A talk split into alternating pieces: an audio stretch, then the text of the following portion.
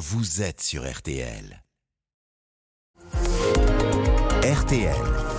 Les trois questions du petit matin. Une terre sans son roi, hein, c'est donc la une de l'équipe. Ce matin, Raphaël Nadal à terre, forfait pour euh, la première fois porte d'Auteuil, lui qui avait toujours été présent à Paris depuis 2005, euh, 14 fois vainqueur du tournoi, un record. L'Espagnol de 36 ans souffre toujours d'une blessure à la hanche et il espère conclure en beauté l'année prochaine à Paris. Bonjour Henri Lecomte.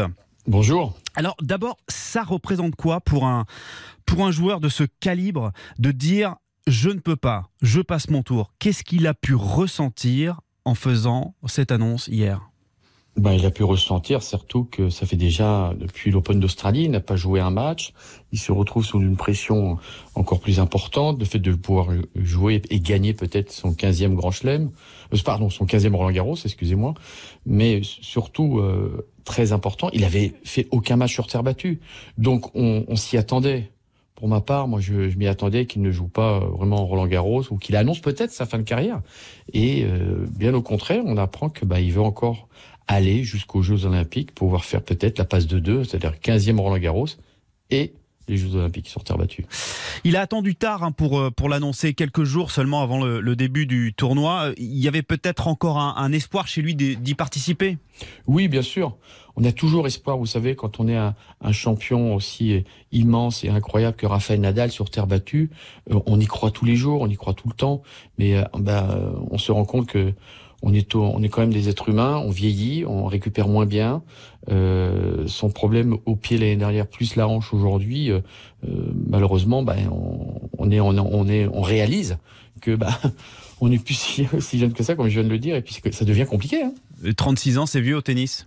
Non, c'est pas vieux, mais pour cette génération incroyable qui se sont préparés euh, beaucoup plus que notre génération auparavant, euh, ça commence à, oui, à tirer. Il faut pas oublier une chose, c'est que Raphaël Nadal a quand même un jeu très très particulier qui demande énormément de physique. Donc dès qu'il joue un petit peu en, en dessous, c'est-à-dire que son niveau n'est pas au, top, hmm. bah c'est difficile pour lui. Donc euh, et je pense que physiquement compliqué, moralement aussi, et puis les douleurs. Donc, euh, donc pour lui, c'est un crève-cœur. Hein.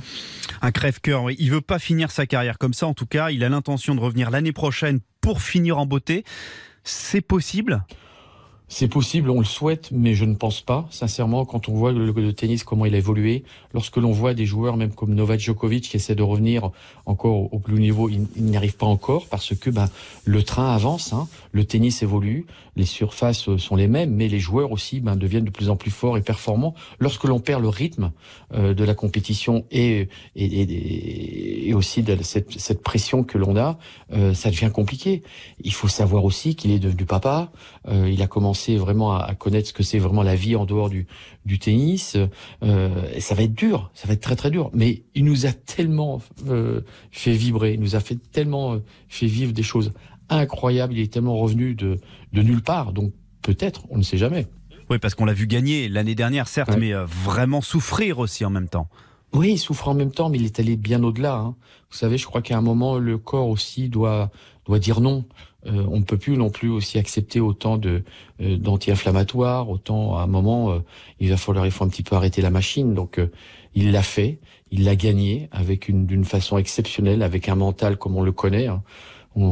C'est c'est tout à fait hors norme, mais le hors norme par moment, bah il, faut s'arrêter quoi. Donc en tout cas, il est motivé pour l'année prochaine. Donc tout ce que l'on souhaite, c'est qu'il se revienne et puis qu'il recommence cette année 24 au, en grande forme. Bon, dernière question, euh, Henri Lecomte, un peu cliché peut-être, mm. mais c'est la fin d'une ère là, euh, avec, après euh, Federer qui a pris sa retraite, il reste Djokovic. C'est une page qui se tourne sur une génération?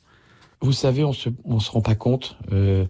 Moi qui suis dans le tennis depuis très longtemps, la chance qu'on a eue pendant 15-20 ans d'avoir les trois fantastiques.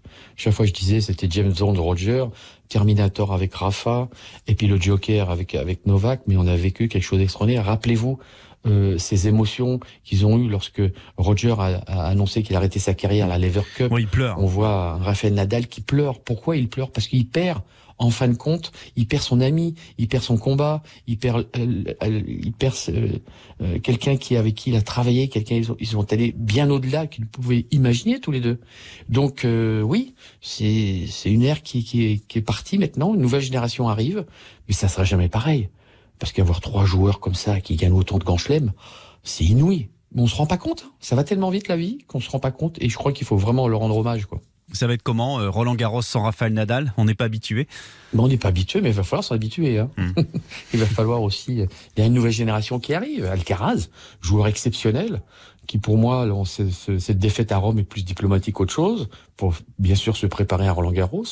Euh, on a Rune qui, qui arrive aussi des jeunes générations, qui ont un tennis aussi assez incroyable.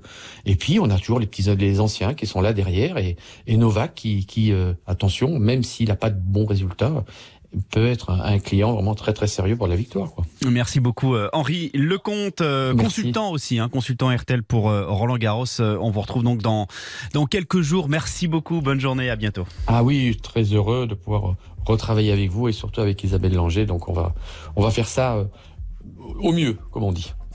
Retrouvez cette interview sur rtl.fr.